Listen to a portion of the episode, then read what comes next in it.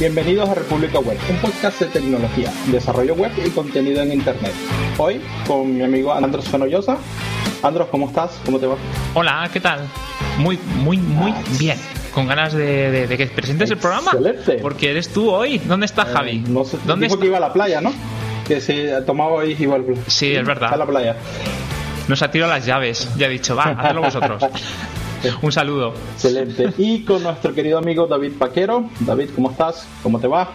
Hola, bienvenidos, ¿cómo estáis, gente? ¿Qué tal? Muy bien, en vuestra puta casa, así me gusta, que os quedéis en casita. ¿Qué, qué pasa, Anthony? ¿Cómo, ¿Cómo te encuentras? Todo bien, todo bien. Eh, hoy vamos a tratar un tema súper interesante, ¿verdad? Que creo que es el futuro. Eh, ya está aquí, con HTML sobre WebSocket.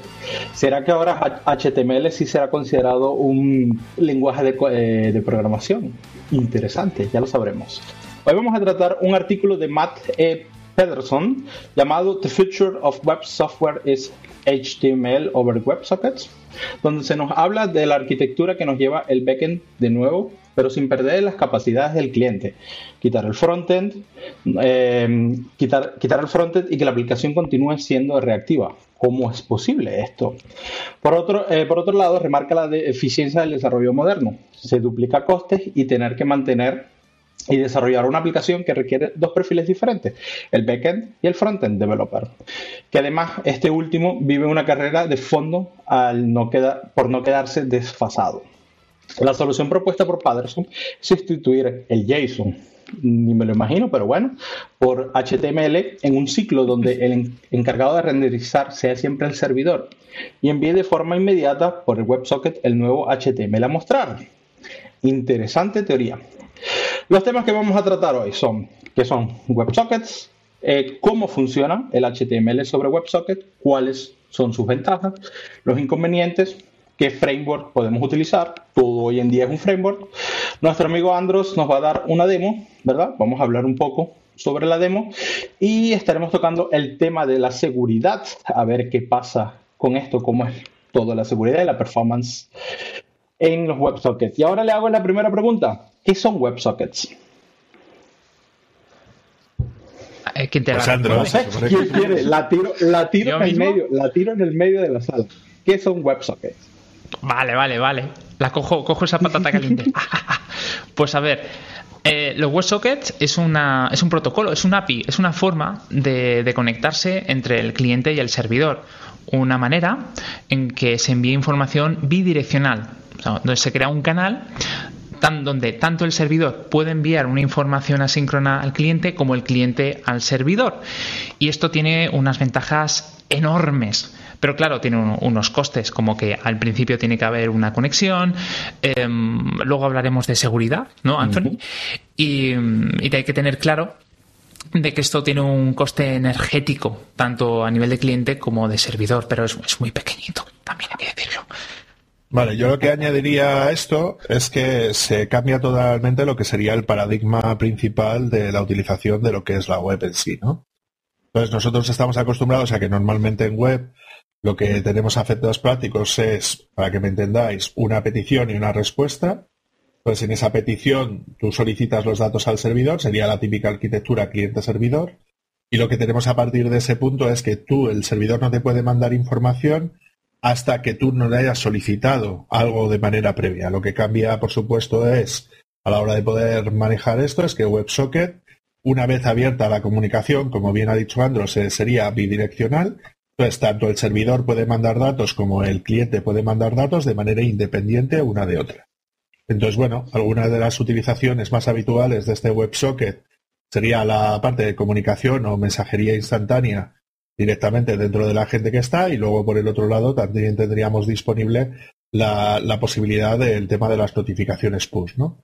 Eh, WebSocket viene a resolver un problema que sería el del antiguo protocolo Comet, que son esas peticiones Ajax, ¿no? O XML eh, request, ¿no? Que es el que generábamos en un determinado momento donde tú lanzabas una petición, se ampliaba el tiempo del timeout de la respuesta y el servidor lo que hacía en un determinado momento es cuando tenía algún dato pendiente para ti, te lo, te lo enviaba. Entonces, bueno, viene a resolver más o menos esos, esos, esos problemas, ¿no?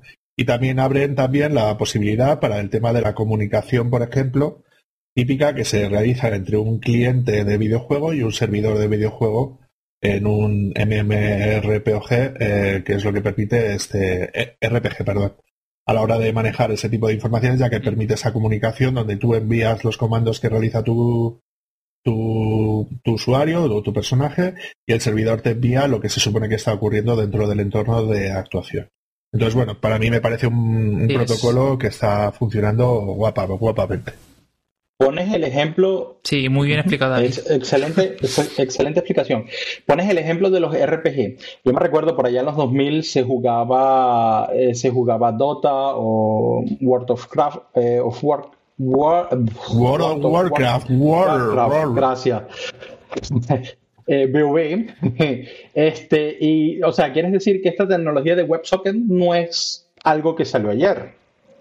No, no, no, no, por supuesto. O sea, esto forma mm. parte prácticamente del estándar de HTML5 que salió hasta hace tres, cuatro años como mínimo, yo, yo juraría, y realmente es, forma parte del estándar desde hace bastante tiempo y de hecho se está preveyendo que incluso mm. podría tener algún tipo de sustituto con este nuevo API protocol que están promocionando por, por parte de la W3C. O sea que, que realmente WebSocket viene a resolver una serie de, problemas claros y, yo creo que, efectivamente pues está para quedarse y que, y que es un protocolo muy, muy, muy interesante. Lo único es lo que comentaba antes Andros, ¿no?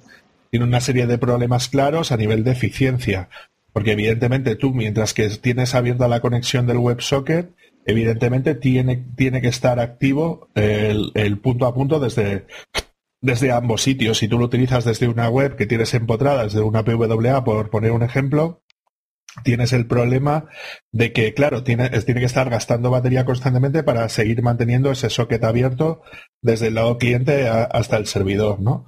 Por eso la mayor parte de los sistemas de notificación push eh, suelen funcionar mediante el sistema de mensajería que tienen en, cada una de las, de las plataformas, de las dos que quedan de temas de móvil, que son iOS y Android. Entonces uno va por la mensajería de Google y el otro iría por el sistema de, mensajería de iOS, que seguramente Andros nos puede comentar un poquito mejor cómo funciona todo esto. Porque ya que tiene un estudio llamado SAP.studio, pues supongo yo que nos podrá comentar esto mejor. Cuéntanos. Eh, es que son un asco. es, que, es que a ellos es un dolor de cabeza siempre con las push notification. Tienen su propio certificado, tienes que crearte una conexión propia. Es, ah, es agotador. Sí. Pero sí, tiene toda razón lo que está comentando David. De hecho, quiero añadir, eh, endulzar un poquito sus palabras, porque también tiene un, lado positivo utilizar WebSockets, como puede ser el tema de que es muy bueno cuando la, la Es muy rápido. Es más rápido que un, un request normal y corriente que se podemos hacer un API. Y además, también está muy preparado para conexiones con, eh, con, una conexión muy baja. Y de hecho, tengo notas que lo puedo demostrar. Luego dejo en la descripción. Entonces, esa parte eh, viene muy bien, sobre todo cuando estamos trabajando con, dispositivos móviles. De ahí que tengamos Meteor y, más tecnologías que hacen un uso bastante intensivo. Pero no olvidemos lo que está comentando aquí David, que es que mm, tienes que tener un servidor para soportarlo. De hecho, creo que tú, Anthony, tienes una experiencia al respecto. Tengo una experiencia, ¿verdad? Eh, pero lo voy a comentar un poco más adelante la anécdota, ¿verdad? Va a un tema eh, de la, de la parte de los inconvenientes y cuáles son sus ventajas voy a dividir en dos partes, ¿verdad? Quiere decir, el WebSocket es una tecnología existente. Ahora, el futuro es en sí, digamos que responder o enviar contenido HTML a través de los WebSockets, o sea, utilizar HTML a través de los WebSockets. Andros, este, tú escribiste un mm. excelente artículo, ¿verdad? Y tienes una demo, ¿verdad? Este, cuéntanos un poco más, ¿qué es el HTML sobre WebSockets? Vale. es otro cambio de paradigma. Es una forma de olvidarte eh, lo que sería utilizar el renderizado dentro del cliente. En otras palabras, ahora mismo estamos muy habituados a que cuando yo quiero mm, trabajar con un API, le pido, le hago un request, él me devuelve un JSON, una información que está ahí cruda, no es nada visual para el usuario eh, a través de un motor, un framework, genero un HTML y lo plasmo en el lugar que yo necesito. Hasta aquí, vamos, no tenemos ninguna duda. Pero eh, estamos dándole una complejidad, una responsabilidad al front que muchas veces nos obliga a tener dos roles bien diferenciados o dos especialistas y que haya, como comentaba en el artículo, una comunicación muy buena entre ellos, si no va a ser imposible que eso ya se lleve a cabo. Eh, ¿Es posible volver a trabajar en el backend consiguiendo una, una web dinámica? Pues HTML sobre WebSocket intenta solucionar esto. Bueno, lo consigue si sabes trabajarlo, por supuesto. Lo que ocurre es lo siguiente. Se crea un canal de comunicación entre cliente y entre servidor a través de WebSockets. Lo que tú haces desde el cliente es pedirle al backend que te dé una página o una sección, lo que sería un, un fragmento o lo que tú necesites en ese momento. ¿Qué hace el backend? Utilizar su propio motor de renderizado de HTML para dar el contenido, o sea, genera el HTML. ¿Y cómo se lo envía de vuelta al cliente? Pues a través de WebSocket. por, llegado a este punto, el JavaScript lo único que tiene que hacer es recoger ese contenido y ¡pam! meterlo en el DOM, en el sitio adecuado. Y una parte muy importante, que por cierto, esto me lo recordó David cuando acabé la demo, eh, solamente estamos viendo un flujo es el cliente está pidiendo una información nueva, pero puede ser al revés. Puedo tener, por ejemplo, un chat el cual me llegue información cuando yo cuando yo estoy trabajando. Quiero decir me puede llegar información nueva según yo estoy estático en un sitio. Me recibo un nuevo mensaje o lo que sería un nuevo HTML cuando yo no se lo he pedido y lo añado lo inserto en el lugar adecuado o una, parte de notificaciones o lo que sea. Estamos llevando toda la carga de nuevo, como hacían nuestros padres en esos años 90, al backend. Y nos quitamos complejidades como eh, JWT, lo que sería eh, las APIs, lo que sería los frameworks. Ah, volvemos a la calma al mar totalmente cristalino. Una, pregunta tengo en esto. Eh, todo eh, digamos que todos los, frameworks de JavaScript en estos momentos, ¿verdad? Tienes el gran problema que si quieres ser una aplicación comercial, ¿verdad? Y que Google te consiga, tienes el tema de renderizado, que tienes que hacer el server-side rendering, ¿verdad?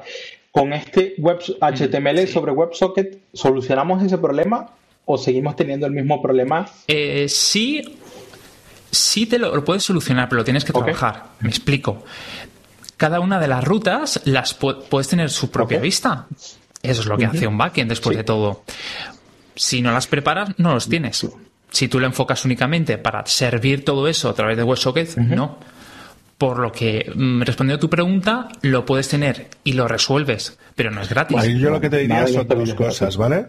Que sería, uno, de todas maneras, tienes que autenticar a nivel de seguridad el servicio, entonces algún tipo, es que antes has dicho que igual te quitas el JWT y yo te diría que ni de coña. Es decir, el usuario tiene que loguearse igualmente, tiene que obtener un determinado toque para poder acceder al mm. backend independientemente del tipo de renderizado que le devuelva o sea, que eso realmente, o sea, ¿tú cómo le vas a devolver un dato al cual se supone que no tienes acceso si no tiene un sistema de autenticación que lo permita verificar? Bueno, puedes trabajar con Core. Sí, pero con Core tú bloqueas según origen. ¿Sabes? Tienes que autenticar el usuario y tienes que autorizarle a hacer ciertas cosas sí y ciertas cosas no.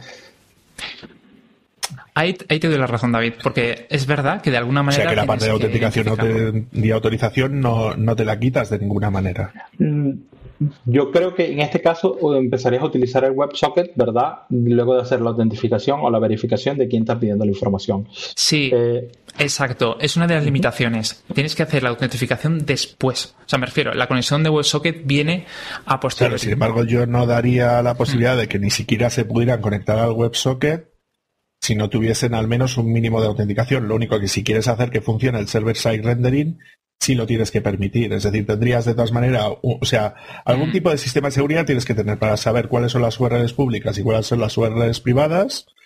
¿Sabes? Para saber si el usuario está autenticado o no autenticado, para saber si le das acceso o no a esas funcionalidades o esos, esas rutas o esos endpoints, ¿no?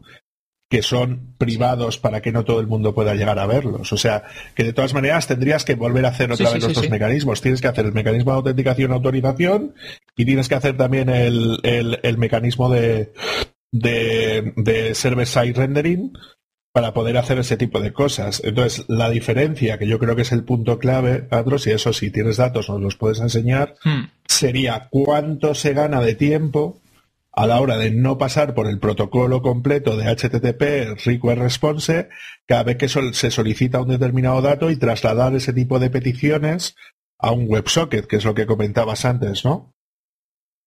Mm. Este, y aquí le, aquí le puedo dar un ejemplo, ¿verdad? De todo lo que dices. Eh, Andros comentaba que traía un ejemplo, ¿verdad? Tengo un cliente, ¿verdad? Este, él tiene una aplicación de meetings, ¿verdad? Una más en el zoológico de meetings, pero bueno, de tools de meetings. Él se enfocó un poco más a la parte burocrática, acá en Alemania, ¿verdad? Que es confirmar contratos y toda esta de las, eh, signa- de, la, De las notarías. de la firma digital y todo esto así, y de las gestorías y todo esto, y más que todo en el mundo de seguros. Él tiene una API que está escrita en, ya, en Node, ¿verdad? Este, esta API hace la autentificación, hace todo, y ellos tienen como un whiteboard y para compartir eh, documentos en PDF y se van creando, los puedes ir creando a mano, por decirlo así, ¿verdad? Whiteboard, para Con los, no, para los que no han asistido a, a clases de inglés o alemán, es una pizarra. Eh, gracias, Anthony. Pues sí, una pizarra blanca. una pizarra Bueno, pero blanca. es que una, Eh, una, una puede ser una blackboard, una whiteboard, ¿sabes? Entonces siguen siendo pizarras Sí, las dos. exactamente. Sí, tienes razón. Es para. eh, compartes el, monitor, ¿verdad? Y puedes ir dibujando muñequitos, lo que quieras, ¿verdad? Este, es lo que él hace eh, cuando tienes, eh, tienes un meeting, ¿verdad? Tienes un meeting ID. Ese meeting ID te abre en el, en el doc socket, se llama el servicio, porque tiene un socket para documentos, abre como especie de, digamos que un, un cuarto o un- una box, ¿verdad? Con ese meeting ID. Todos los que pertenecen a ese meeting ID se conectan allí. El problema con esto, ¿verdad? Ellos lo hacen fácil porque tienen, primero, el course que, eh, que mencionaba Andros, ¿verdad? Solamente aceptan eh, conexiones desde la API, api.midominio.com, ¿verdad? Punto uno, ya se quitaron la complejidad. Mm. Segundo, ya todo el tema de la autentificación, de quién tiene permiso a ese, digamos que a ese meeting, ¿verdad? Ya lo solucionó todo la API. Por eso eh, se implementa en este caso. Por eso me parece muy interesante este tema porque es un tema bastante complejo que hago yo con el WebSocket si todavía no he hecho la autentificación. Porque en una API REST, ¿verdad? Mandas el JWT, ¿verdad? Y listo. Entonces, funciona así. Eh, funciona bastante bien, ¿verdad? Siempre y cuando ese, ese cuarto con el meeting o ese meeting room esté activo. Si el meeting room se acaba, ¿verdad? O se cierra porque se consumieron muchos recursos o esto, se pierde toda la información que está dentro que no se haya guardado, lógicamente. Mm. Pero es Esa es otra limitación que no hemos hablado, que si se corta la conexión, los datos se van. Es un problema. ¿Sabes? De que si no Un problema en un determinado momento esos datos se van, bueno, tú ya ahí puedes organizar algún tipo de podrías almacenar en local storage o en session storage, ¿no? Ese tipo de datos en un determinado Exacto. momento. Yo tiendo últimamente más a utilizar eso, pero claro, ahí ya depende del uso que tú quieras dar, de la caché que tengas remota o de los usos remotos que puedas llegar a dar, ¿no? De hecho, ya depende también de si utilizas en tu parte frontend algún tipo de sintaxis de PWA, ¿no? Que la PWA, por ejemplo, de Angular ya tenía mecanismos a través de los cuales puede hacerte caché de datos remotos y puedes establecer las estrategias por URL para ver cuál, si quieres guardar los datos, no quieres guardar los datos, si quieres que eso esté, eso estaba, si no recuerdo mal, en la, en la definición del, del, del thread, ¿no? Que, que tú estás manejando dentro de, de la web. Sí, Entonces, en, en el Service Worker, que se llama, ¿no? Igual- el Service Worker defines Sí. esas, esas URLs y decides cómo lo quieres llegar a manejar en un determinado momento, ¿no? Eso el API se llama Proxy. Eso ¿no? que yo sepa eh, depende de... coger- En, en mi caso yo lo hago con Angular y en Angular al menos tienes una Ajá. posibilidad a través de la cual tú puedes decidir en qué URLs eh, quieres que estén online offline, que eso lo hace cualquier service worker tranquilamente y lo que te ofrece una capa extra el componente de Angular de, de Service Worker es que te permitiría incluso hasta hacer caché de esos datos en remoto. El problema es que eso está preparado no para WebSocket, no. sino está preparado para peticiones estándar a una determinada URL. Entonces, claro, habría que reformular esa parte para que las peticiones que se hagan vía WebSocket, pero claro, eso te lo tienes que montar tú. De la otra manera te lo da gratis. No, claro, es que WebSocket eh, no está, o sea, HTML sobre WebSocket no está pensado para aplicaciones offline. Tiene una dependencia total con el backend, claro. Si se corta la conexión, la y otra de las preguntas que te para nuestros oyentes eh, eh, un segundito. Sí, perdona, Disculpa, también. Eh, que estamos todavía en el tema. Este, para que nuestros oyentes que tal vez no, no son muy experimentados o no tienen mucha, mucha práctica con el desarrollo de aplicaciones y la arquitectura de aplicaciones, imagínense un WebSocket como una videollamada, ¿verdad? que sea de un Google Meet, de un Zoom o de un Microsoft Teams, ¿verdad? Si la conexión cae o empeora, ¿verdad? inmediatamente pierdes la conexión contra, con la contraparte. Así, eso funciona a través de puro WebSockets, ¿verdad? Entonces tienen que imaginársela así y si tienes mala conexión o poca conexión, ¿verdad? El flujo de datos va a ser menos claro. Tal vez un, un, frame de un video pese mucho más que tal vez una página de HTML, dependiendo del contenido que tengas, ¿verdad? Pero suele pasar eso, te carga la página tal vez a la mitad o cosas así raras.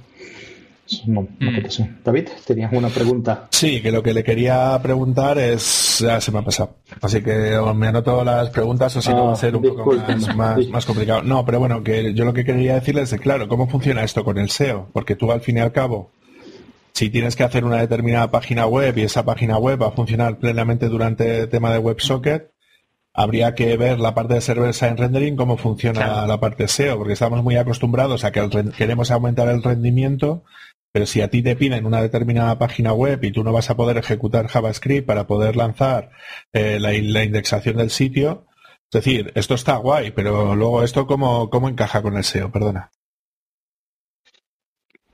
En realidad no tiene por qué eh, ir en contra de lo que hemos estado hablando. Me refiero a nivel de SEO. Esta técnica lo único que te hace es hacerte la página dinámica, pero tú puedes tener ya tus vistas, tus URLs preparadas. Eh, entras en, About y te aparece tu HTML. Entonces, eso tiene un SEO fantástico.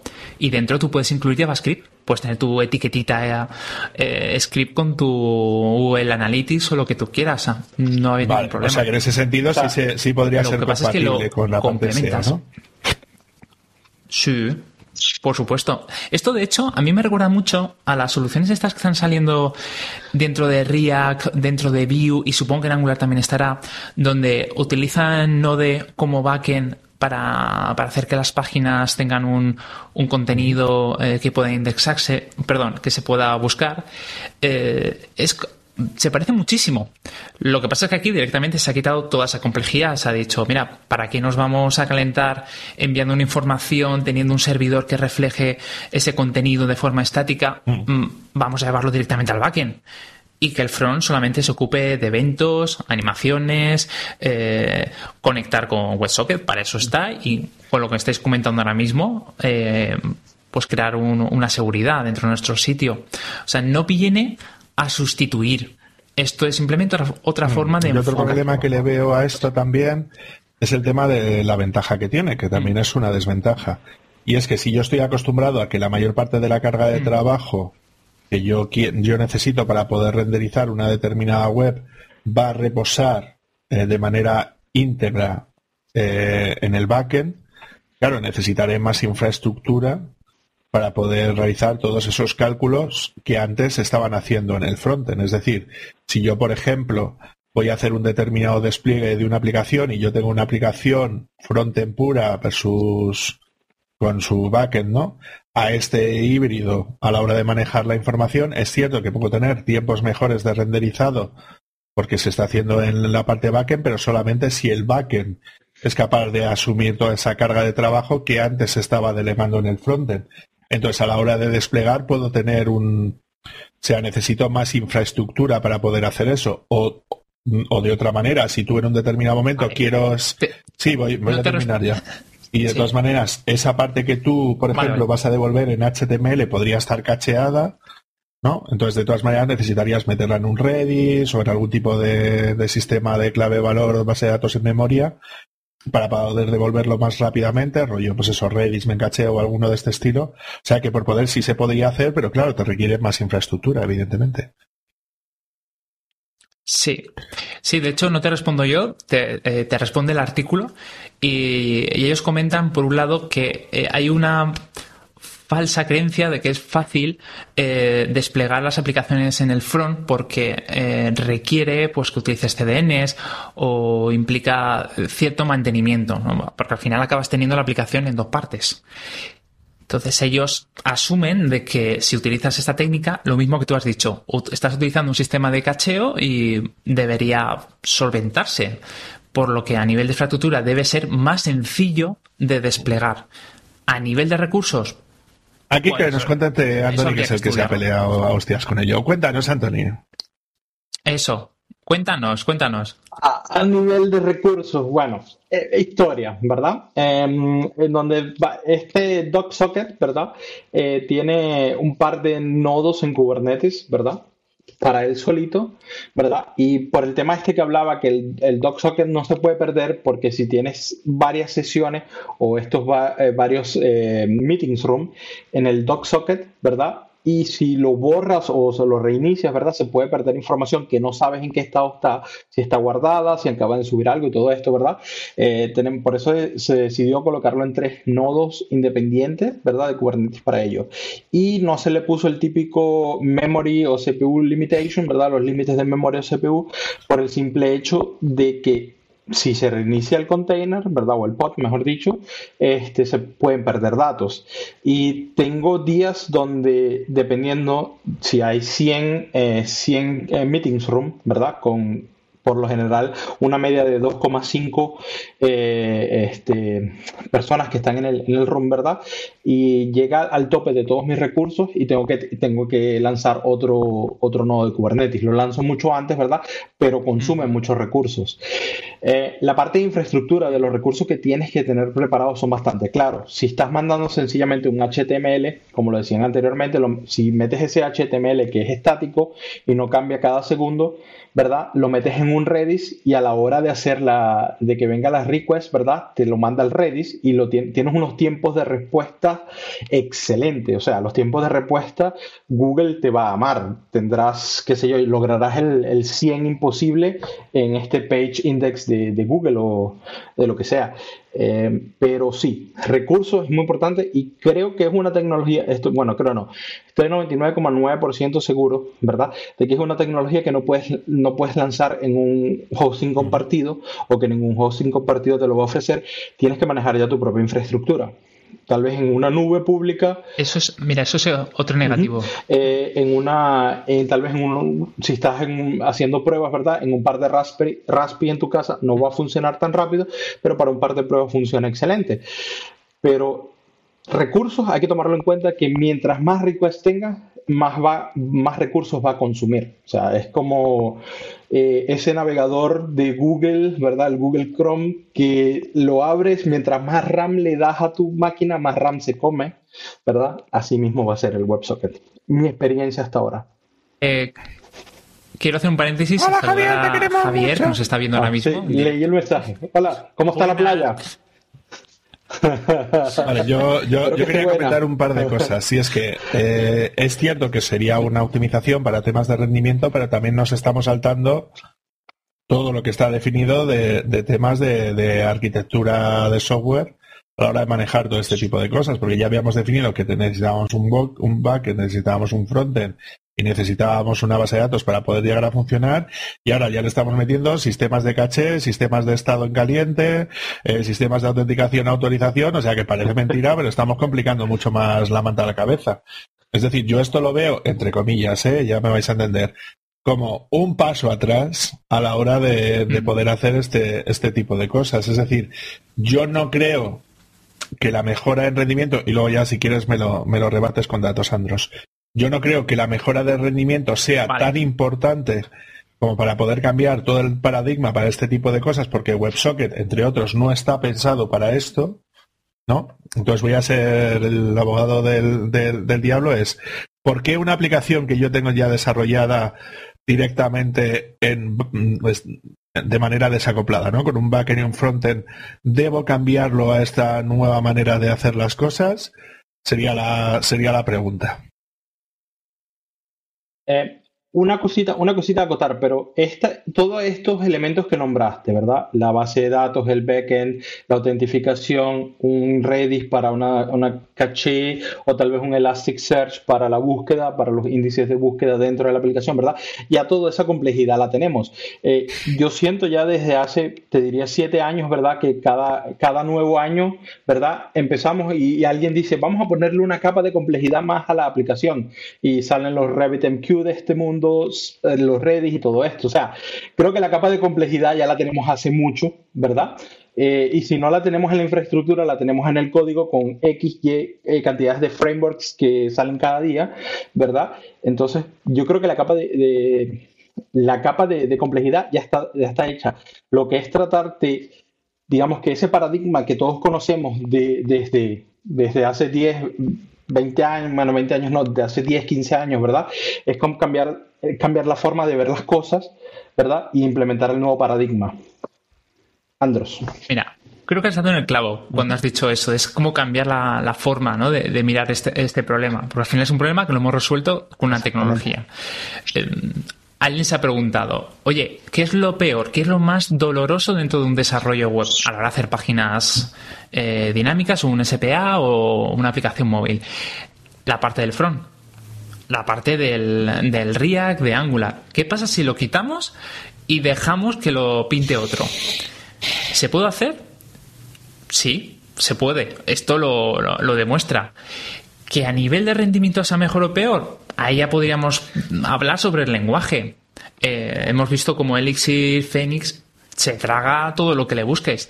Si, como estuvimos hablando antes de empezar el programa, eh, su autor comentó un millón de, clientes a la vez en un, ordenador. O sea, eso es posible.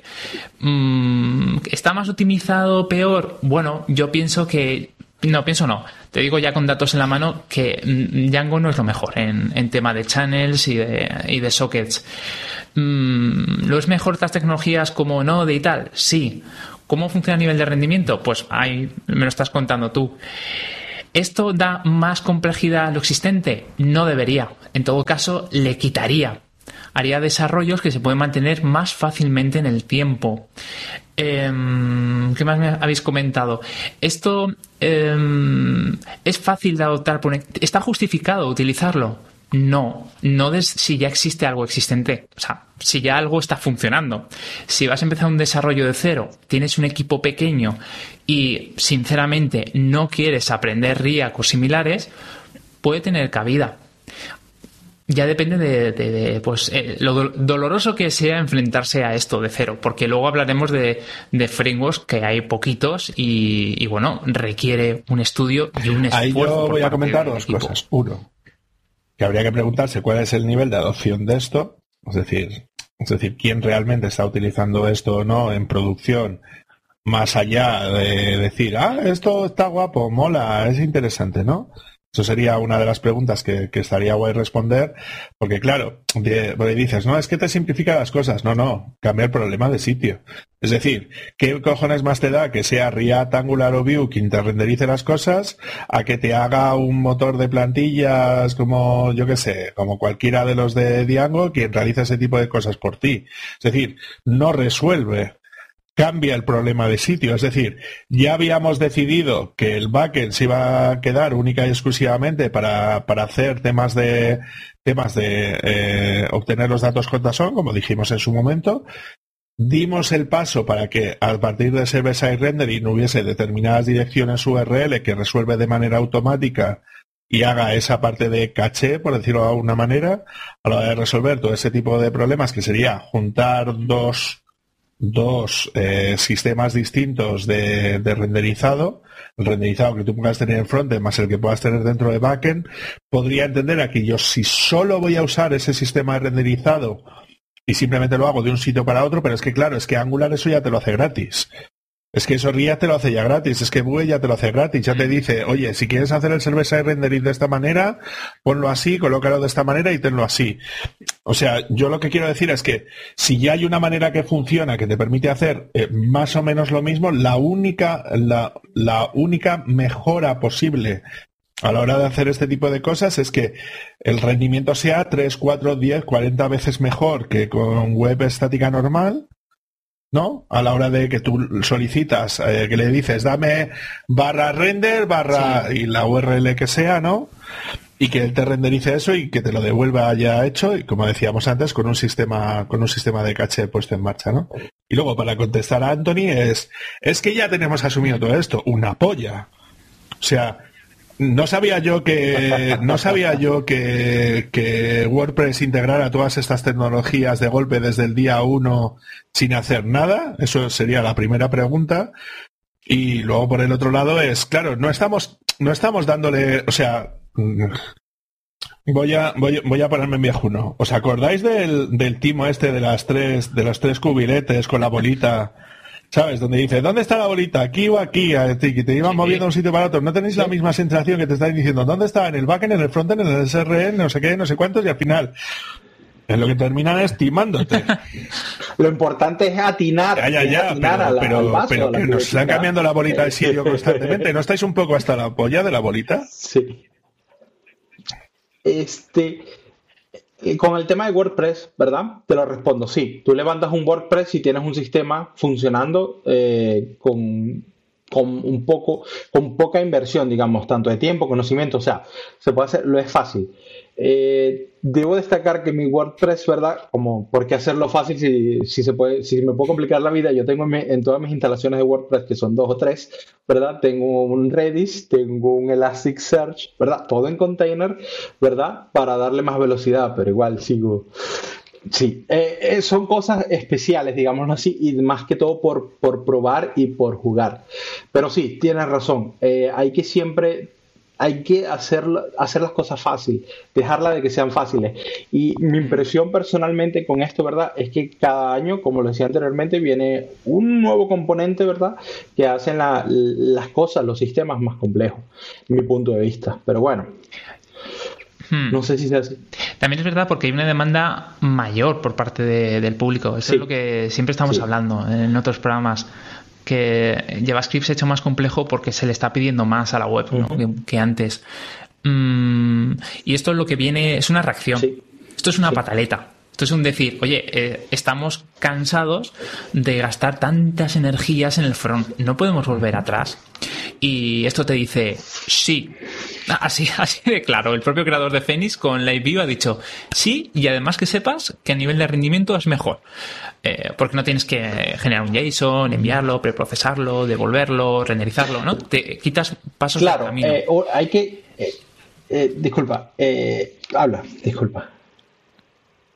No, por favor. Eh, en el caso sí. Lo que pasa es que aquí si nos enfocamos solamente en el tiempo que cuesta recibir la respuesta ya prefabricada en un JSON, ¿verdad? En una API tradicional, vamos a llamarla así, porque también es tecnología para mí de punta, si lo digo sencillamente.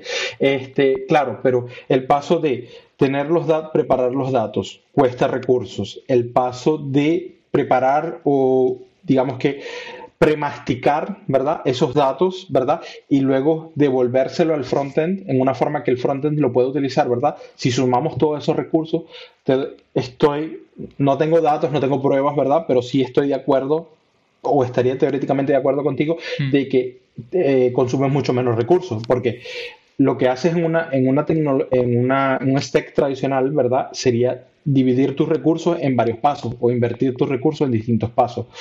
O sea, como expandir, diversificar. Y ahora lo que haces con el WebSocket es concentrar los recursos, tal vez sean más en la cantidad, pero por menor tiempo, y lo devuelves y listo.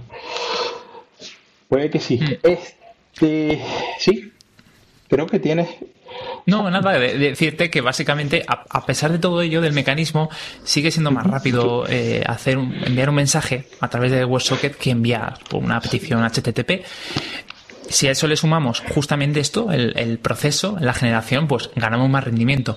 Pero al cliente eso le importa. Voy a meter otro tema así de improviso. O sea, esto, esto, ¿a quién le soluciona la vida? ¿Al cliente final o a nosotros como desarrolladores? Porque ese rendimiento es, es, es muy pequeñito. Pero yo ahí lo que te quería decir es que depende. Eh, Es una pregunta que decir, me voy a poner gallego y voy a decir, depende. Habrá veces que sí y veces que no. ¿Sabes? Habrá veces donde la parte de infraestructura sea el mayor coste de la aplicación, díselo a Google, ¿no? Que es los inventores de Angular.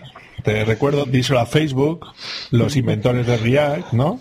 Si a ellos les aligera o no les aligera el, el disponer de que toda esa carga de trabajo, en vez de ir en los data centers de Facebook y de Google, vayan en tu dispositivo. ¿Qué es lo que quiero decir?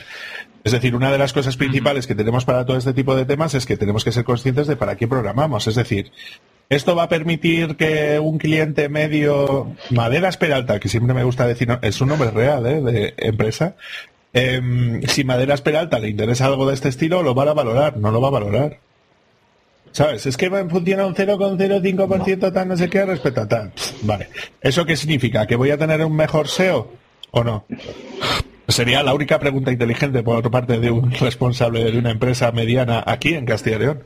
Sabes que ya te digo yo que la mitad no va a ser así. Entonces, yo lo que te quiero decir, ¿está el mercado preparado, el mercado español está preparado para esto? Sería la primera pregunta. Y dos, ¿a partir de qué nivel de empresa se puede empezar a aprovechar este tipo de tecnologías o van a saber valorar este tipo de tecnologías? ¿no? Claro, es que el problema es, es, que a los desarrolladores nos cuesta mucho cambiar. Y esto yo lo he vivido con mi equipo, porque yo esto, vamos, yo lo comenté. No obligo, que podría hacerlo. Lo comenté. Oye, ¿qué os parece esto? que he hecho una pequeña... ¿Podéis probarla? Eh, sensaciones. ¿Cómo mola? Es, es, está, es fantástico. Lástima que ya estoy súper acostumbrado a ver. ¿Te has preguntado si tu equipo también lo ve así o se imaginan, oh, ahí viene Andros de nuevo con otro juguete? No, no, a ver. A ver, a, a, nosotros somos horizontal, ¿sabes? O sea, no, aquí las órdenes no van de mí a, a ellos, sino nos sentamos y decidimos. Y, y vamos, es, eh, nos quedamos como estamos. Y si nos pasa a nosotros que somos pequeñitos, pues imagínate una empresa más grande, ¿sabes? Con centenares de desarrolladores. Eh, Oye, hablamos un, un momentito yo, de yo pensaba mandarle por un, seguir un, un poquito de a, a, Es que si no, a Javi, que nos está aquí, es, mientras que estamos grabando, estamos emitiendo de manera clandestina en YouTube. y, y vale. está aquí diciendo, no, nos hace un par de comentarios, que, que, que tal. El, el, el, el primero que dice es, no digas tacos, David, horario infantil. Disfruta la playa. Al cual le he contestado que todos los vídeos de República Web y de cursos de desarrollo son para mayores de 18 años. Y entonces me dice, qué bien, WebSocket para mayores de 18 años. Y hombre, pues sí, va a ser que sí, ¿no? Y luego me dice que, que, dice que cuando le crezca la barda, que, que, que, igual participa de nuevo, porque claro, a este paso va a ser el único que parece decente. Y, y que le ha gustado mucho el, el de WebSocket Thriller, que se, que se le ha gustado. Y que, y que con las máscaras estas nuevas, con los, con el nuevo diseño que nos está haciendo la, la diseñadora esta que me presentaste, que le está gustando mucho y tal. Lo cual me lleva a preguntar sí. si os gusta o no os gusta este nuevo diseño que estamos aplicando en República Web y si nos lo podéis decir, si consideráis que es una mejora o no es una mejora, si os gusta más este nuevo diseño más que el anterior y que nos deis un poquito de, feedback al, al, respecto. Así que os agradecería si utilizáis la caja de comentarios bien en República o bien en YouTube para que nos digáis qué os parece este nuevo diseño, si os gusta o si no os gusta, ¿vale? Y si os gusta, si os encanta, pues decírnoslo. Y si no, también, mientras que seáis respetuosos, podéis hacer cualquier tipo de comentario. Perfecto. Y si no, os jugáis un Shadowban como hay Dios. O sea que por lo demás, todo, todo contento. Andros, eh, perdóname, puedes, puedes continuar. Eh, una cosita, vale, pues una cosita antes, antes, de pasar a los frameworks. Sí. Eh, ¿Qué ganancias tienes sí. como equipo, como equipo de desarrollo, eh, como equipo de desarrollo, como desarrollador? Para mí la ganancia es que aprendes sí. una nueva tecnología. Que eh, no hay que subestimar, ¿verdad? La, la, o sea, lo que ganas aprendiendo nuevas tecnologías, ¿verdad? Para el cliente, estoy de acuerdo mm. con David, depende. Depende de qué le puede, cómo se lo vendas al cliente. Si le creas con web, otro gallego. sí, me voy, a, hacer gallego. Este, depende si se lo empacas bonito y le dices, mira, tu página, voy a ponerte, tu página de WordPress 3 que no se actualiza desde hace 5 años, tiene 50.000 fallas de seguridad, ¿verdad? Y es tan lenta que ni en Google apareces y con mi WebSocket eres tan rápido, o con HTML sobre WebSocket, ¿verdad? La página es tan rápido que vas a volver a aparecer. En Google. Si se le vende así, claro, es también, es también un poco peligroso y depende de, hasta dónde vayan tus, tus, servicios como desarrollador o como agencia, ¿verdad? Eh, creativa, este, y le digas y le vendas al cliente que con HTML sobre WebSockets, ¿verdad? Vaya a ir muy rápido. Eso habría, mm. por eso depende. Yo lo veo, la, la ventaja que yo veo es el sueño este de tener el JavaScript tanto en el backend como en el front, ¿no? Pero con el lenguaje que tú estás utilizando. O sea, podías coger Ruby, podías coger Python, podías coger PHP y decir, PHP no estoy tan seguro. PHP permite WebSocket también. Ciertos ¿eh? lenguajes decentes de desarrollo y puedes decirte. Ah, ya, pero ok, pero eh, eh, ok, es fuerte. Yo no, me meto. Mejor que no. Ahí no, no tocamos ese tema. La cuestión, lo que quiero llegar. En realidad sí puedes tenerlo. O sea, puedes tener un único lenguaje para dominarlos a todos. Em, simplemente tus desarrolladores de front hacen poquito front y hacen más backend. Es posible. Y dicho esto, eh, ya que no está Javi, ¿hacemos un motín? O sea, nos repartimos. Solamente nos está viendo a través de YouTube. No se va a enterar. todo estupendo, Andros. O sea, vamos a hacer la declaración de un motín anunciado. No, no, pasa nada. No eh, ¿Las claves las tienes? Bueno. Eh, antes de pasar a los frameworks, ¿verdad? tengo, tengo la impresión que hasta ahora hemos dado todos los inconvenientes y todas las cosas malas y desventajas de HTML sobre WebSocket pero en el guion pusimos cuáles son sus ventajas. Eh, creo que tú eres el que, eh, con, el, tema de HTML sobre WebSocket, ¿verdad? Eres el que, que más ha estado involucrado en el tema, ¿verdad? Cuéntanos cuáles son las ventajas para no dejar, no uh. dejar algo tan negativo. Dejar. Un montón. Bueno, tres. Soy asesor en grandes compañías. Son las ventajas tuyas. Llevo 20 proyectos. Vamos a ver. La del WebSocket, no las tuyas. bueno, las ventajas ya, las he manifestado, eh, un poco eh, contraatacando lo que me decíais, todo sí, pero las la resumo. Pues a ver, mm, el primero son los tiempos de carga, es más rápido. El segundo es el tema de las conexiones lentas. Va mucho mejor tener un WebSocket que hacer peticiones HTTP. El tercero es que quitas la complejidad del front. Que eso es lo que yo te digo de que es donde va la bolita. O sea, que no te la quitas del front, pero te la quitas del front y te la metes al backend. O sea, que cambias la. cambias. son las ventajas, David. Eso no es una ventaja. David, son las cosas es una ventaja para el backend y una Es una ventaja para el backend. Sí, sí. que el front se busque un trabajo de verdad. Uy. Eh, y el. No hay ningún front en la sala, ¿no? Y la última ventaja que, yo le encuentro es que puedes tener un desarrollo eh, más fácil de mantener, porque solamente te preocupas de la versión de las librerías que tienes en el backend. No estoy de acuerdo con lo último. de todas maneras vas a tener que tener un CDN con el software que sea capaz de poder leer pues, de, ese, de ese WebSocket y lo vas a tener que versionar exactamente igual a que si versionaras un frontend completo.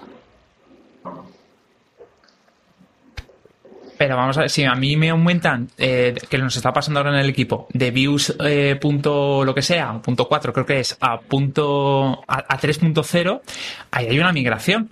Yo eso no lo tendría que hacer con el backend. Mi backend. Pues estás diciendo, Javier, que enseñes el libro ese que tienes detrás del cogote, que no lo estás enseñando lo suficientemente bien. El de, el de, JavaScript, eso es, eso es. El de JavaScript y las partes buenas. Sí, es solo un folleto. Eh, eh, es solo un folleto. Ah, vale, vale, vale, vale, Es un cartón. ¿sabes? Dentro está vacío. no hay parte buena. Dentro hay un enlace que te lleva. O sea, que le quitas las tapas y de repente tienes Django HTTP, HTTP ¿no? No, dentro, mentira, es TypeScript. Lo quitas y es el libro de TypeScript. Vale, o sea que esas serían principalmente las ventajas, ¿no? Bueno. Bueno, bueno salvo que tres no son ventajas, sino que son cambios de bola, por lo demás todo estupendo. O sea. Queríamos dejar algo positivo eh, sobre son ventajas. antes de pasar a los de a quién se lo digas, ¿no? bueno, sí. Claro. Esto es como ser político, ¿no? Eso hay que segmentar el mensaje. Que los quedo con la parte de porque alguien le tendrá que defender aquí ¿Sabes? Y tú te quedas con la parte de, de backend y que sea Anthony que nos diga, ¿ves esta mierda? Consume la hostia de recursos y ya está, ¿no? Y así queda todo súper claro. Oh, la dejamos, le metemos a, eh, autoscaling en Claro, Amazon y que claro, jefe claro, la claro. Si luego te llega una factura de 300.000 euros al mes, pues nada, ya que lo pague el jefe. Claro, exacto. Aquí falta Javi diciendo que tenemos que hacer páginas que se generen automáticamente, estáticas, y que nos dejemos de... A ver, nos estabas comentando algo, ¿no? Lo del tema de, de- de los frameworks, ¿no? ¿Vale? ¿Qué frameworks tenemos frameworks. disponibles? Tema de frameworks. Sí, que esa es una de las partes negativas. Eh, como habéis dicho bastantes cosas malas, pues una de ellas es que hay pocos frameworks. ¿Y, ¿Y cuáles son? Pues tenemos por un lado el Rey, el creador de esto, que sería eh, LiveView, que al final es una herramienta que está dentro de Phoenix, que a la vez Phoenix es un framework de desarrollo web dentro del ecosistema de Elixir o de Erlang, para quien no lo conozca. Mm, también os tengo que decir que esto desencadenó lo que tenemos actualmente, tanto el artículo como todo lo que ha venido. De hecho, lo que voy a decir a continuación es básicamente una copia de lo anterior. Dentro de Django y Python tenemos Sock Paper y Reactor. De hecho, he conocido el último, fíjate tú qué curioso, porque la demostración que dejé en GitHub, alguien me ha dejado un issue diciendo, oye, muy bonita la demo, pero que sepas que existe esta herramienta por ahí y que tiene mu- mucha gente detrás. Y yo, "Ay, gracias. Yo te puedo ¿Y decir más? de ¿Qué Java. tenemos por aquí. De Java, de Java en Spring y en Spring Boot eh, tienes Ah, dime, el Spring. Boot Webflux, eh, que es como el compendio, ¿no? Que te permite toda la parte de programación reactiva. Entonces tiene un tiene un- una parte que también define WebSocket que también está definida con, con Reactor. Entonces toda la parte de, de programación reactiva de Webflux funciona con eso y también te permite evidentemente levantar un WebSocket, incluso hasta hacer streams que eso es algo muy interesante donde tú, te- o sea, con Oh, eso, por ejemplo, se ha desarrollado Kafka. O sea, tú lo que haces es que creas, creas streams de datos en un, en un endpoint y a partir de ahí te empiezan a soltar, soltar, soltar, soltar. Y, y de hecho es una de las tecnologías más importantes de, de Spring 5. Porque cambia totalmente el paradigma de programación y al ser reactivo y hay mejoras del rendimiento de hasta un 30% en el manejo de peticiones en un- por parte de un servidor y del acceso a bases de datos eh, no SQL claramente. Entonces, por ejemplo, si trabajas con Cassandra, con Redis, con CouchDB y con MongoDB, tienes mejoras de, de rendimiento brutales a la hora de manejar un backend normal y corriente. Luego ya si le aplicas el WebSocket por encima, sería una mejora aún, aún superior. Eh, una pequeña pregunta. ¿En todas estas seis tecnologías que nombraste es un solo, en un solo componente, un solo stack o eh, son tecnologías que puedes utilizar? De las que yo te he mencionado, dices. Sí, sí, sí, todas las, las manejas Sí, dentro del mismo el stack de Java. El Cassandra. O sea, tú lo que manejas Redis es eh, una aplicación eh, que funciona sobre, sobre el stack de Java, sobre el Java Enterprise Edition, JE. Entonces, bien, con un. eh, lo que necesitas es que soporte. Creo que era el, el Servlet 3.1 superior, puedes hacerlo con Tomcat, que con nuevas versiones de Tomcat que permiten eso. Luego hay servidores específicos que soportan este tipo de transaccionalidad asíncrona, como Net y Jet y, al- y algunos de estos, pero el stack es el de Java. Entonces tú lo que utilizas al fin y al cabo es eh, el stack de Java, eh, levantas un servicio web con Tomcat o con cualquier otro servicio, o con Jerónimo, que siempre me ha gustado mucho decirlo, que es uno de los stacks gratuitos y de software libre sobre, sobre Java. Y, y luego desarrollado con estas tecnologías con Spring a partir de la versión Spring 5 y Spring Boot creo que era 2.3 o 2.4 ya te permite hacer todo eso y luego simplemente lo que necesitas es el driver de conectividad asíncrona de Mongo, de Cassandra, de Redis o de CouchDB para hacer este tipo de cosas. Entonces manejas las dos cosas a la vez. Manejas las, las peticiones asíncronas con Java a Ok. nivel de HTTP y luego las peticiones asíncronas a lo que sea el sistema de, de base de datos. Y otra de las tecnologías que están integradas son el tema de streams, como te decía, y, eh, y el tema de WebSocket. De hecho, el curso que he dado la sema- las- esta semana que está terminando era exactamente de eso, de microservicios con Spring, donde se explica todo esto y tal, y cómo se integra, Consul, Eureka, Bueno, toda la arquitectura que se utiliza en una empresa pequeña que igual os suena se llama Netflix eh, para manejar los microservicios. sí, sí, correcto. una startup, sí, sí, está, está luchando. Eh, pues la verdad es que, eh, David, deberíamos hacer un programa de, Spring porque siempre lo estamos nombrando, bueno, de ti, sobre todo. Yo, yo creo que sería interesante explicarle a la gente que, maneja Java lo que es Spring Boot, que es espectacular eh, cosas que antes necesitabas archivos kilométricos de configuración y archivos de propiedades que no hubieran, o sea, que no tuvieran un puto mañana. Eso de descargarte un, un, una de proyecto sin ninguna configuración y que funcione a la primera y sin que tengas que prácticamente tocar nada, simplemente metiendo las dependencias de Spring Boot, a mí me parece que es espectacular. Si queréis un día lo, lo, probamos, lo que es el Spring Initializer, que es espectacular, porque te permite crear proyectos de Maven, crear proyectos de en Gradle, crear proyectos con Java, crear proyectos con Colding y crear proyectos con Groovy. O sea que es una... Qué guay. Pues, ¿sabes qué? el, el tema de Spring Boot me recuerda mucho a Bootcamp, la empresa, porque Bootcamp tiene Turbo y Stimulus, que es un HTML sobre WebSocket que ha desarrollado para ellos mismos. Y así enlazo con lo de los frameworks. Entonces, sí que hay una empresa detrás que está desarrollando algo para sí mismo. Eh, con, con estas dos tecnologías. Y cabe destacar mm. que esta empresa es enorme y tiene un montón de, desarrolladores, de equipos detrás que lo utilizan en su día a día, integra eh, su propio chat y tiene mil historias más. En España no es muy conocido, no, sé por qué, pero fuera, eh, bueno, es, hmm. es como el trelo de, una empresa, ¿no? Y el, último que nos quedaría por ver... Grita por aquí Javi, Basecamp. Así como que mola mucho. Mm, sí, sí que mola. y lo último sería, dentro de César y .NET tenemos eh, Server. Que Pero no usa esa mierda, ¿no? Ah, te, vas, te vas a sorprender. Eh, no sé si porque yo participé, ¿verdad? En un, en un proyecto hace poco, ¿verdad? Que estaban estaban transformando una aplicación de .NET 4 a .NET 5, ¿verdad? Y metiéndola en la cloud, que ahorita en todos lados me aparecen desarrolladores de .NET, ¿verdad? En cada esquina, crecen como las flores en primavera. No sé de dónde, ¿verdad? Tengo la impresión, pero se utiliza lamentablemente. Y qué feo. Lo peor, si quieres podemos eh, en algún programa también los dolores de crear una aplicación .NET con Docker. Es cosas completamente ilógicas. Pero bueno, en fin, tengo trauma. culpa Es una tortura. Que no, que no, que no. Si están haciendo un trabajo estupendo, guiño, guiño, codo, codo, vete a la mierda Windows Server Core, que no te quiero para nada. Yo no te necesito. No sé si el resto lo necesita, pero yo no. Ah. Andros, perdóname, que te habíamos cortado.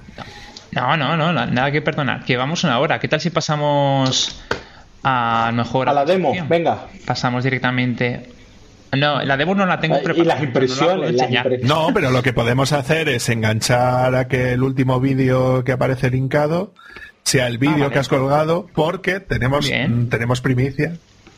Oh, sí, hay un vídeo que he preparado para Eso este tenemos episodio de, de, que Programador Web Valencia se ha hecho un canal de YouTube que le digo yo, y gilipollas, mete los vídeos en cursos de desarrollo, que, que así hacemos una, pero tal vez. Digamos que él tiene más seguidores que yo y no le interesa. no, no va por eso, no va por eso. Es que el origen, mucha gente me lo ha preguntado, no es que yo me vaya a hacer youtuber, es que necesito un espacio. ¿En serio?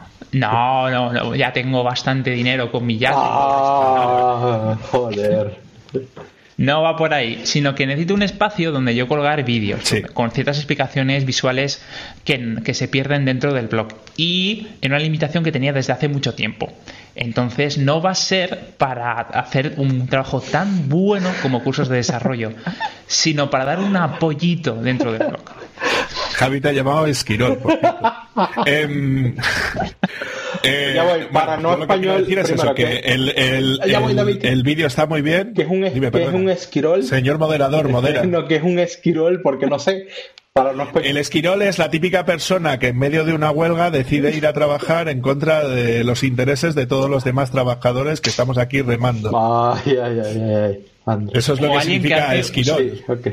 O alguien que hace un canal de YouTube si, si pertenece Exactamente, a ya, ya viendo uno, pero bueno. No, no, no, a ver, que me parece súper bien. ¿eh? Yo lo que te diría es que voy a intentar enlazar tu vídeo, lo meteré dentro de la lista República Web para que la gente también lo, contextualice. O sea que me parece bien. Muy bien, perfecto. coméntanos un poco pues de las impresiones de día. Disculpa.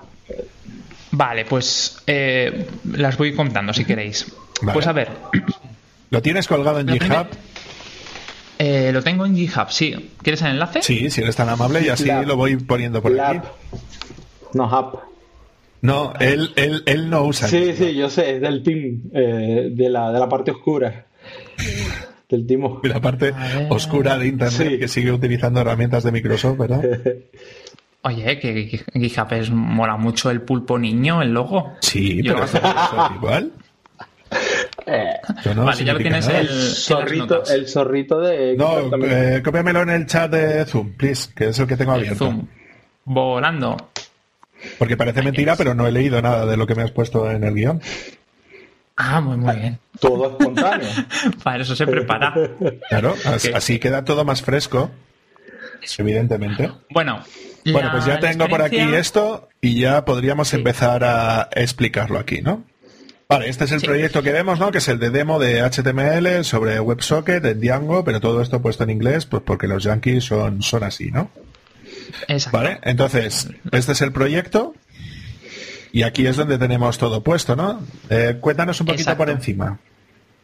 Bueno, os puedo comentar que el, desarrollo no ha sido tan costoso como yo imaginaba, porque la forma de trabajar con Django obviamente es con competiciones. Lo que pasa eh, es que, mm, como ya tengo cierta experiencia trabajando con los channels, que es la manera que tiene eh, dentro de Django de hacer WebSockets, de conectar, me ha sido mm, relativamente fácil utilizar un trabajo previo para, conseguir esto. Entonces, dicho esto, una de las limitaciones que me he encontrado ha sido em, renderizar una plantilla, o sea, convertir un texto plano, un string, y poder enviarlo. He tenido que gastar una pequeña función, ya que la forma de trabajar dentro de Django o de Python siempre es a través de una vista. Pero bueno, ha funcionado. Y otro problemita que me he encontrado, que ahora entiendo porque existen ciertos microframeworks de JavaScript específicos para esta técnica, son el tema de las variables dentro de JavaScript. Cuando tú devuelves un contenido, das HTML, pero también necesitas en algunos momentos dar un JavaScript. Claro, para contextualizar lo que estás devolviendo, ¿no? Eso es, eso es. Por ejemplo, si yo devuelvo eh, una lista de artículos con un paginador, el paginador tiene una lógica que se tiene que ejecutar. Hay unos eventos. Cuando aprietas los botones tiene que ocurrir algo. Claro, tienes que enviar un contenido, pero puede ser que ese contenido ya lo hayas tenido previamente. ¿Qué hay ahí? Colisiones, colisiones de variables. Es que un data grid funciona para ese tipo de cosas. Para eso tienes un data grid en el frontend donde solo se solicita el JSON y eso lo renderiza. Y rompe con lo que decíamos, ¿no? Sí, pero bueno, yo te lo doy en, microsegundos y tú tienes que esperar. Tienes que esperar que se conecte, que el framework funcione. Bueno, yo te lo doy es, HTML plano. Pero eso se solucionó rápido, también te lo digo. Mm, y con esto pues ya empezó, empezó a funcionar. Y uno de los miedos que yo tenía también, por parezco que hoy estoy inseguro, es el, tema de, de, la velocidad. Si, necesita, si necesitaba añadir un tipo de carga, un loading o alguna distracción. Pero es que funcionaba tan rápido que directamente lo pie es prácticamente instantáneo dentro de mi ordenador. O sea, esto me gustaría verlo con Anthony subido Eso con una conexión 2G desde Uganda. Eh, por ejemplo. Por ejemplo. Bueno, venga. En, eso, en esas circunstancias, pues habría que ver si toca o no añadirlo. Pero tampoco lo veo, veo una dificultad en ello. Mm, y estoy también bastante sorprendido de lo rápido que eh, devuelve el, el backend, el, contenido. Esa ha sido mi experiencia. Esa ha sido bastante grata. Yo creo que la velocidad de, la aplicación de, sobre WebSocket, del HTML sobre eh, WebSocket, depende mucho del contenido que devuelvas. Eh, si te vas a devolver ahí a, mandar imágenes en 4K, ¿verdad? Eh, no va a cargar nunca, ¿verdad? Pero si mandas solamente el, el HTML, ¿verdad? plano, digámoslo así, con un par de imágenes bien renderizadas o la cargas de otro lado, ¿verdad? Tal vez sea más fluido. Eh, es que ni eso, Anthony, porque tú enviarías el enlace donde está la imagen. O sea, tú no envías la imagen per Sí, sí, claro. que envíes un SVG. Exactamente. Entonces sería un texto más, una cadena dentro del HTML. Por eso creo, bueno, habría que verlo, pero podemos tomar, tomar la iniciativa y desplegarlo en, un Kubernetes o algo, ¿verdad? Y ver qué tal funciona. Vamos y no tenemos que ir hasta Ruanda para probar 2G. Aquí en Alemania seguramente consigo un hueco de, internet. Este es un pueblo. Pues mira, voy a aplicar lo que me dijo David, o sea, crear una pequeña sección de, comentarios para que en tiempo real la gente que está viendo un artículo vea que va apareciendo respuestas de otras personas y eso lo desplegamos. Y, bueno, creamos parte 2 de WebSockets. Exacto. Eso es. Sobre HTML. Y lo grabamos tranquilamente y lo colgamos. Claro. Efectivamente. Vale, pues cojonudo. Pues yo creo que más o menos tenemos hasta aquí, ¿no, Anthony? Este, yo tengo un par de cosas de seguridad bien interesantes. Son tres cositas que voy a tocar, ¿verdad? La primera, ¿verdad? Voy a hacer de Javi, pero ten en cuenta que llevamos ya una hora y diez, ¿eh? No te me retrases demasiado. no te lo mando por mensaje. que se nos va el tiempo. este, lo primero es que abrimos un... Tenemos pot o el, digamos que el potencial de que nos hagan un ataque eh, D2, ¿verdad? Es bien grande porque el WebSocket no tiene mm. limitaciones a la hora de crear conexiones y no tiene limitaciones de cuántas conexiones puede crear un cliente. Punto uno. Y es muy complicado hacer las limitaciones. El WebSocket, ¿verdad? Por lo general se puede utilizar encriptado, ¿verdad? Pero por el tiempo de conexión, por el tiempo de carga, desencriptar, ¿verdad? la conexión, abrir el certificado, ver lo que está, ¿verdad? Y ver si todo, eh, todo funciona o es como debe ser, tarda mucho, la gente o los desarrolladores toman por hacerlo eh, sin encryption, sin criptado, ¿verdad? Este, Malos. Muy malos. Y en dirección al backend, ¿verdad? Casi nunca se va a encontrar un cifrado. Y el tema ya lo tocamos anteriormente, ¿verdad? Que es la autorización y la autentificación. WebSocket abre la conexión, ¿verdad? Y no te para por, hey, ¿dónde está tu token? Hey, ¿dónde están tus credenciales? Y todo esto. Y eso puede ser en algunos contextos, ¿verdad? Un gran problema si no, te, si, si no inviertes tiempo haciendo la arquitectura pensando cómo resolver estos problemas. Eh, problemas, digamos, más que todo eh, challenge en español. David, tradúceme, que me fue la palabra en español, disculpen. Eh, challenge sería un challenge, creo que no se hace mucho. un challenge. Ah, no, no, ya, ya, ya, ya fuera de bromas, es como un atrevimiento un reto, que quieras un hacer, reto, un reto que quieras hacer, una prueba. vale, simplemente comentar que en el caso, por ejemplo, de Spring y Spring Security, si tienen eh, integrado el tema de seguridad ya con WebTokens utilizando los distintos mecanismos, entre ellos o autos. O sea que eso, por ejemplo, ya lo tienen resuelto. Hmm. Excel. Sí, si al final es dedicarle tiempo y Es que WebSocket, claro, tener en cuenta que desde la perspectiva de Java, como antes de que llegue cualquier petición al servidor, dentro, delante de eso puedes colocar los filtros que tú quieras ¿sabes? Por delante mm. del, del, servlet que tú le pongas, no, hay, no hay ningún problema. Es simplemente seguir los mismos mecanismos que tenías hasta ahora que tú quisieras hacer a la hora de realizar la autenticación. Ya que es perfectamente factible, al menos en el caso desde Java. ¿Vale? Muy interesante. ¿Y qué más, Anthony? ¿Alguna cosa más? eh, no, esos son los tres puntos que yo tomé. Eh, si quieres, comentamos en las notas del, eh, del, episodio, ¿verdad? Una lista larguísima en temas de seguridad. Yo saqué los que para mí eran más importantes o digamos que lo que se pueden presentar en el día a día, ¿verdad? Porque hay otros temas de seguridad que más que todo, digamos que es son temas teoréticos que sí existen, ¿verdad? Pero es que no, no se te van a presentar. Eh, gracias. Este, de teoría. teorético me suena diurético, ¿sabes? Ah. me, suena mal. Sí, sí, seguramente. Pero bueno, entonces tomé solamente estos tres, ¿verdad? Porque para mí es lo que te puedes encontrar en el día a día y estas son pequeñas cosas que tomamos en consideración desplegando la aplicación de mi cliente, ¿verdad? En el Kubernetes con el WebSocket. Fueron también por eso los tomé los tres. Si no, Javi nos va a matar y si nos pasamos aquí tres horas hablando. Quedaría para bastante el tiempo para discutir cerca si nos metemos en el tema de seguridad. Pero esto no es un informe no es un informe nube de dos horas y media publicado para luego dividirlo en vídeos y hostias, ¿no? Sí, pero tenemos dos tercios de informe pues nube. bueno. Perfecto, perfecto. Pues nada, Anthony. pasamos ahora al radar. Pues, no lo sé, yo lo dejaría, ¿eh? porque llevamos ya como una hora y cuarto. Lo dejamos para uno siguiente, yo creo. Sí, sí. Bueno, perfecto. Andros, ¿tú querías hacer hoy la despedida? Eh, vale.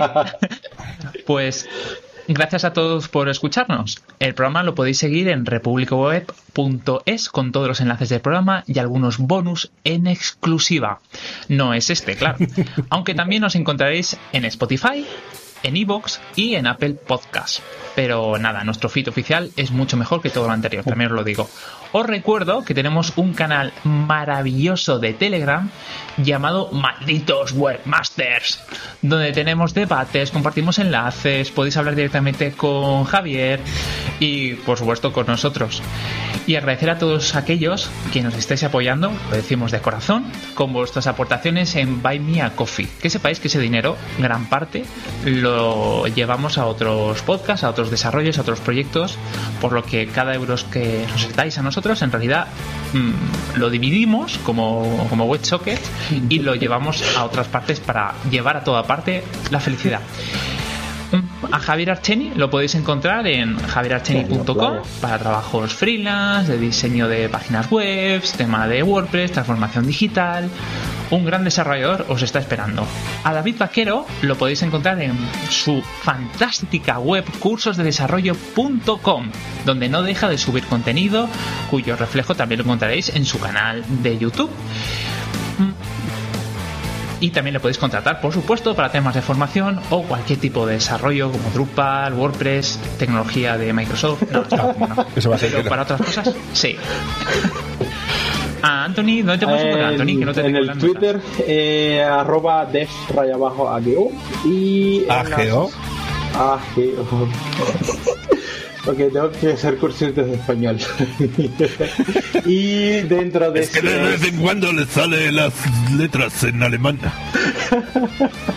y también le podéis encontrar en Alemania. ccsolution.io, ¿verdad? Eh, para cualquier cosa con DevOps Cloud. Muy, bien. Y a un servidor lo podéis encontrar en programadorwebvalencia.com. Eh, también podéis encontrarme en sas.studio para temas de aplicaciones móvil y de crea.es si necesitáis formación presencial online. Y, y ya está, y me quedo aquí. Gracias a todos por escucharnos. Os espero en el siguiente episodio con un nuevo tema. Hasta luego. Hasta luego. Chao. Bye bye. Portaos bien.